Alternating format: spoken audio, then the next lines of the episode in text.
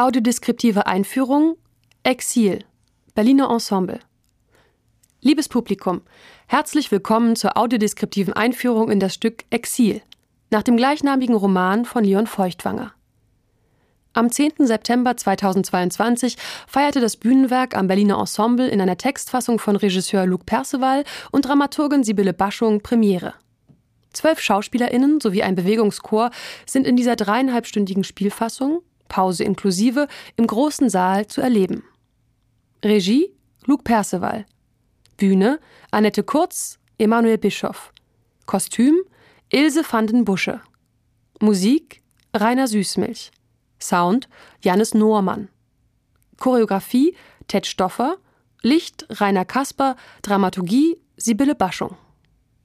Mit Konstanze Becker, Lilly Eppli, Paul Herwig, Gerrit Jansen, Jonathan Kempf, Pauline Knof, Oliver Kraushaar, Peter Molzen, Martin Rentsch, Marc-Oliver Schulze, Luana Welis und Paul Zichner.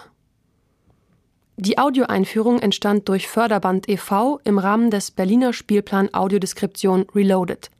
Text Irene Baumann, Johanna Krinz. Redaktion Imke Baumann. Sprecherin Irene Baumann. Aus dem Programmheft Paris 1935. Eine pulsierende Großstadt mitten in Europa.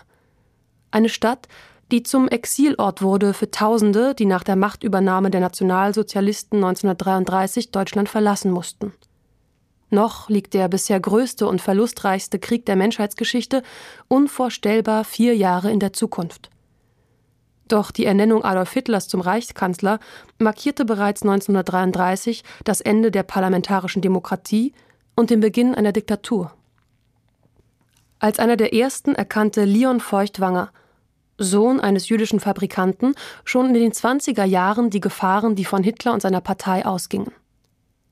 In seiner Wartesaal-Trilogie, deren letzten Teil Exil er kurz vor Ausbruch des Zweiten Weltkriegs beendete, gelingt es ihm, diese Zeit des Wartens lebendig zu machen für die Nachgeborenen, die nicht würden begreifen können, warum die meisten untätig blieben, und selbst die, die die richtigen Erkenntnisse hatten, so seltsam und unbegreiflich dahinlebten, während die Gewalt der nationalsozialistischen Herrschaft immer konkreter wurde.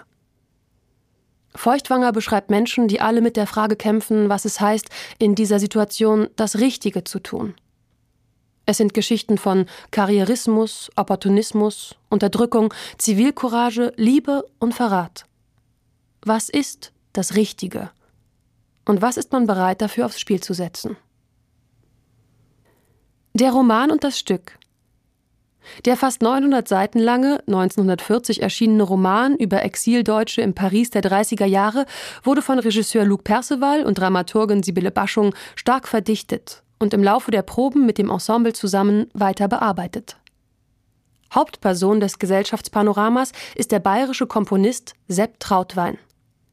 Vor zwei Jahren mit Ehefrau Anna und Sohn Hans vor den Nazis von München nach Paris geflohen, arbeitet er hier unter anderem für die exzellenten Zeitschrift Pariser Nachrichten. Er wird vom Journalisten Friedrich Benjamin gebeten, ihn in der Redaktion zu vertreten, da dieser für ein Informantentreffen in die Schweiz reise. Dies erweist sich als Hinterhalt der Nazis und Benjamin wird nach Deutschland verschleppt.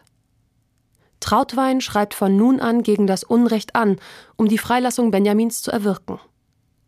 Seine Ehefrau Anna, die beim Zahnarzt Dr. Wohlgemut angestellt ist, schuftet für das Auskommen der Familie. Sie bittet Sepp immer wieder, sich auf seine Musik und die Komposition Die Perser zu konzentrieren – doch Sepp verstrickt sich in Politik und redaktionelle Machtspiele, begleitet von der Sekretärin Erna Redlich, mit der er mehr und mehr Zeit verbringt. Gefahr droht Sepp und den Pariser Nachrichten durch die Nationalsozialisten in Deutschland und Paris, namentlich durch den Frankreich-Korrespondenten Erich Wiesener, der auf die oppositionellen Zeitung angesetzt wird. Fast allen Romanfiguren liegen historische Personen zugrunde. Auch die Entwicklungen um die Pariser Nachrichten weisen Parallelen zu den realen Vorgängen um die Zeitung Pariser Tageblatt auf. Doch die Geschehnisse im Emigrantenmilieu der französischen Hauptstadt und die internen Machtkämpfe der politischen Eliten regen über den historischen Kontext hinaus zum Nachdenken über brandaktuelle Geschehnisse und Fragestellungen an. Saal und Bühne der große Saal des über 125 Jahre alten neobarocken Theaters am Schiffbauerdamm bietet rund 700 ZuschauerInnen Platz. Die Theaterklappstühle sind mit karminrotem Samt bezogen. Die Wände des prunkvoll ausgeschmückten Saals zieren Tapeten, ebenfalls aus rotem Samt. Der Saal verfügt über ein Parkett, Logen zu beiden Seiten sowie zwei hufeisenförmige Ränge. Säulen gliedern die Logen und den Rang. Im ersten Rang sind diese durch zwölf vergoldete Frauenstatuen geschmückt. Männerfiguren zieren vier der Säulen auf Höhe der Logen.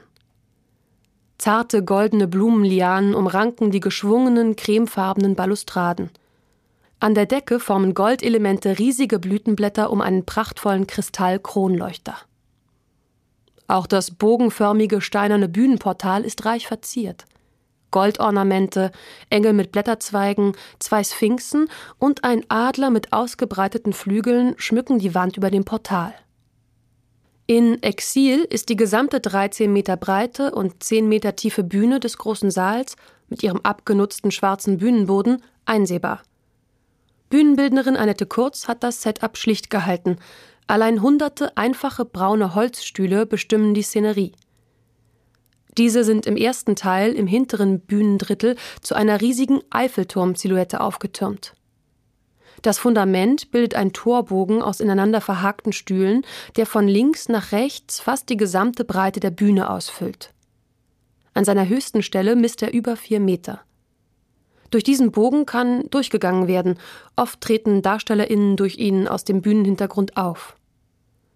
An dieses Unterteil schließt trapezförmig der Aufbau des Eiffelturmes an, der sich verschlankende Turm ist nur mit wenigen Stühlen in die Höhe angedeutet.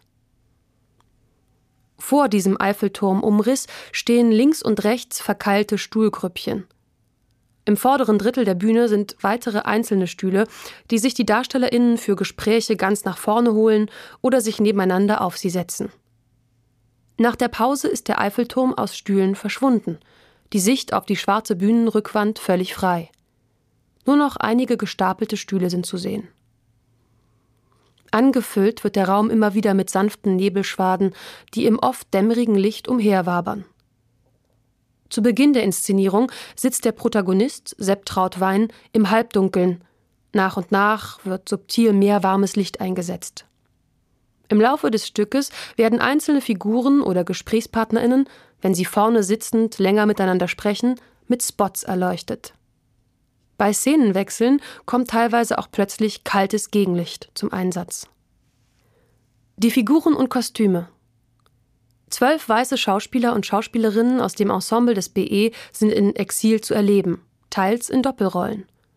Uns begegnet die Familie Trautwein mit Vater Sepp, Mutter Anna und Sohn Hans. Sepp Trautwein arbeitet in der Redaktion der Pariser Nachrichten mit Sekretärin Erna Redlich, Redakteur Friedrich Benjamin und Chefredakteur Franz Heilbrunn zusammen. Verleger der Zeitung ist der Jude Louis Gingold. Auf Seiten der Nazis begegnen wir dem Journalisten Erich Wiesener und seiner Sekretärin Maria Hegener. Wiesener trifft sich oft mit seiner Geliebten Lea de Chassefier und ihrem gemeinsamen Sohn Raoul. Vertreter der Nazi-Politik in Paris sind Walter Reichsfreiherr von Gerke, auch Spitzi genannt, und der Sondergesandte Konrad Heidebreck.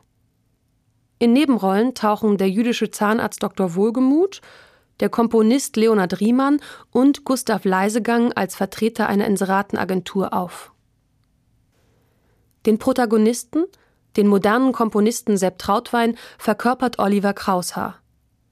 Der 1,92 große, 49-jährige Schauspieler hat schütter werdendes, hellbraunes Haar und braune Augen.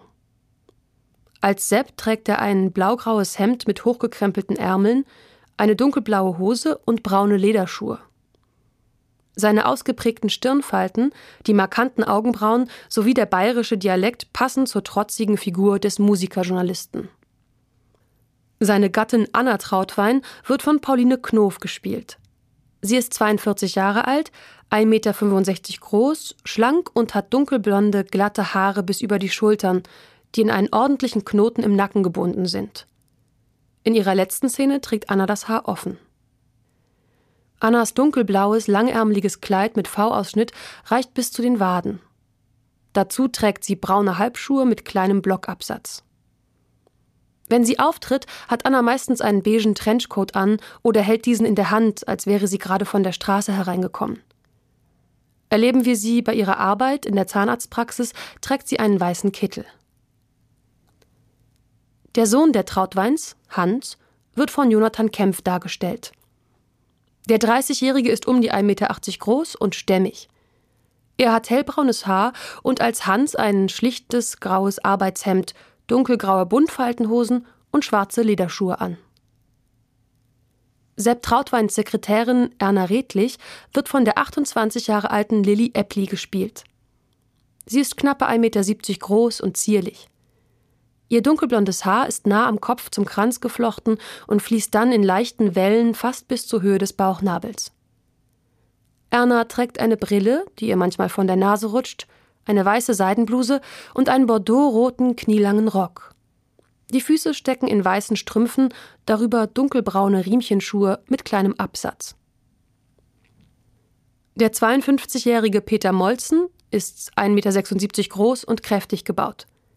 Zu Beginn des Stückes tritt er kurz als Journalist Friedrich Benjamin auf. In dieser Rolle hat er einen schwarzen, lockeren Anzug mit Hosenträgern an sowie eine schwarze Melone auf dem Kopf. Den Großteil der Aufführung jedoch spielt Molzen den Nazi Walter Reichsfreiherr von Gerke, auch Spitzi genannt. Sein kinnlanges, blondes Haar ist etwas nach hinten gegelt. Oft tänzelt er in seinem moosgrünen Dreiteiler regelrecht über die Bühne. Nach seinem Zahnarztbesuch spricht Spitzi mit einem Kunstgebiss, das er stolz präsentiert und das ihn lispeln lässt. Der 50 Jahre alte Schauspieler Marc Oliver Schulze ist in der Figur des Nazi-Journalisten Erich Wiesener zu erleben. Er begegnet uns zunächst lässig in braunem Morgenmantel über hellblauer Boxershort und Hemd. Während seines ersten Auftritts zieht er sich dann nach und nach eine schmale, walnussbraune Anzughose mit passendem Sakko und schwarze Lederschuhe an. Wieseners langjährige Sekretärin heißt Maria Hegner und wird von Luana Welis, Jahrgang 1988, gespielt. Die schlanke kleine Schauspielerin trägt als Maria die dunkelbraunen Haare mit Seitenscheitel glatt nach hinten gegelt. Ihr petrolblaues, wadenlanges Kleid hat eine Zierknopfleiste auf der rechten Schulter. Constanze Becker stellt Lea de Chassière, die vierteljüdische Geliebte von Erich Wiesener dar, deren Partys bei der vornehmen Gesellschaft beliebt sind. Die 44-jährige Schauspielerin ist hochgewachsen und schlank. Sie hat einen blassen Teint und eine markante Nase. Als Lea trägt sie das dunkelbraune Haar in Wellen gelegt und am Hinterkopf hochgesteckt. Ihr wiesengrünes Samtkleid hat kurze Ärmel, einen Wasserfallausschnitt und endet kurz über den Knöcheln. Braune Absatzschuhe runden ihr elegantes Outfit ab. Leas und Wieseners Sohn, Raoul de Chassfier, bietet der 33-jährige Paul Zichner dar. Er ist klein, schmal gebaut und hat dunkelbraunes, kurzes Haar. Bei seinem ersten Auftritt ist er in ein weißes Hemd, graue Kniebundhosen und Kniestrümpfe sowie braune Anzugsschuhe gekleidet. Später wechselt Raoul zu einem schicken, dunkelblauen Nadelstreifenanzug. Paul Herwig ist ein 52-jähriger Schauspieler mit wenig Haaren an den Seiten und in Exil in Doppelrolle zu erleben.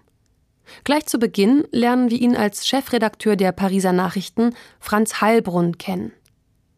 Der Zeitungsmann Heilbrunn ist mit Brille, beiger Anzughose, hellem Hemd, ockerfarbener Krawatte und einer graugrünen Polunderweste ausgestattet. Im zweiten Teil des Stücks verkörpert Herwig außerdem kurz den in Nazi-Deutschland erfolgreichen Komponisten Leonhard Riemann in beigem Anzug mit Fliege. Der 60-jährige, glatzköpfige Darsteller Martin Rentsch übernimmt ebenso mehrere Rollen. Zuerst treffen wir auf Dr. Wohlgemuth, gekleidet zunächst in einen weißen, am Rücken geknöpften Kittel und braune Buntfaltenhosen. Er hat braune Lederschuhe an und setzt zuweilen eine schwarze Sonnenbrille auf. Den Kittel legt er im zweiten Gespräch mit Anna Trautwein zugunsten eines lockeren Jacketts ab. Als Sondergesandter Hitlers, Konrad Heidebreck, sind Schuhe und Hose wie zuvor, doch ein weißes Hemd, grün melierte Weste und braunes Jackett ergänzen den Anzug. Heidebreck hat eine dünnrandige, runde Brille auf. Für zwei kurze Auftritte als Vertreter der Inseratenagentur Gellhaus und Co. Gustav Leisegang zieht Martin Rentsch sich nicht um, sondern setzt nur eine Brille mit Nase und Schnurrbart auf und spricht mit rheinischem Fantasiedialekt. Der jüdische Verleger Louis Gingold, der für die Pariser Nachrichten verantwortlich ist, wird von Gerrit Jansen gespielt. Er ist 1,80 Meter groß und 41 Jahre alt. Gingold tritt vornehm in schwarzem Nadelstreifen Dreiteiler mit weißem Hemd und Einstecktuch auf. Seine runde, dickrandige Brille und ein Gehstock runden seine markante Erscheinung ab. Allen SchauspielerInnen wurden hautfarbene Mikroports auf einer Wangenseite befestigt. Ein bis zu 16-köpfiger Bewegungschor schließt sich gelegentlich den SchauspielerInnen auf der Bühne an. Die Kostüme des Chors passen wie die gesamte Ausstattung in die Originalzeit des Stücks. Sie orientieren sich also an der Mode der 30er Jahre. Bei den Frauen bedeutet das schlichte Kleider oder Kombinationen aus langem Rock und Bluse, bei den Männern Hemden und Buntfaltenhosen. Die Farben sind eher gedeckt, die Stoffe eher robust, die Schnitte leger und die Frisuren gelegt. Die Requisiten. Neben den im Laufe des Abends teilweise benutzten, teilweise achtlos herumstehenden Stühlen gibt es keine weiteren Möbel und sehr wenige Requisiten. Gleich zu Beginn ist ein schwarzes Metronom auf der Bühne, das von verschiedenen Figuren, zum Beispiel Sepp, in unterschiedlichen Szenen in Schwung versetzt und angehalten wird. Hören wir ein Telefon, befindet sich dieses nicht sichtbar auf der Bühne, sondern das Telefonieren wird im rechten hinteren Bühnenteil angedeutet. Erich Wiesener hat für seine Morgenlektüre eine echte Zeitung. Auch sein Manuskript Historica Arcana, an dem er arbeitet, holt er tatsächlich von der rechten Nebenbühne. Es ist ein dicker, gebundener Papierstapel. Einziges weiteres Objekt ist das Kündigungsschreiben im letzten Drittel des Stücks, ein abgenutzter, blauer Briefumschlag. Zur Inszenierung. Das Team um Regisseur Luc Perceval bringt mit Exil einen ästhetisch reduzierten Theaterabend auf die Bühne. Die minimale Ausstattung und kaum vorhandenen Requisiten können die Stimmung eines Wartesaals, einer Station, in der man sich nicht richtig einrichtet, hervorrufen. Der Einsatz von langsamen Lichtsteigerungen, dem hängenden Nebel, Bewegungen wie in Zeitlupe oder dem Metronom unterstreichen diese Assoziationen von Warten und dem langsamen Vergehen der Zeit. Auch durch das Verschwinden des aus Stühlen gezimmerten Eiffelturms nach der Pause entsteht ein zunehmender Eindruck von Auflösung. Die Bühne wirkt, bis auf einige verstreute Stuhlformationen, recht leer. Die SchauspielerInnen gehen von hinten oder den Seiten auf und ab, rücken Stühle zusammen, setzen sich. Diese Vorgänge wiederholen sich in immer neuen Konstellationen.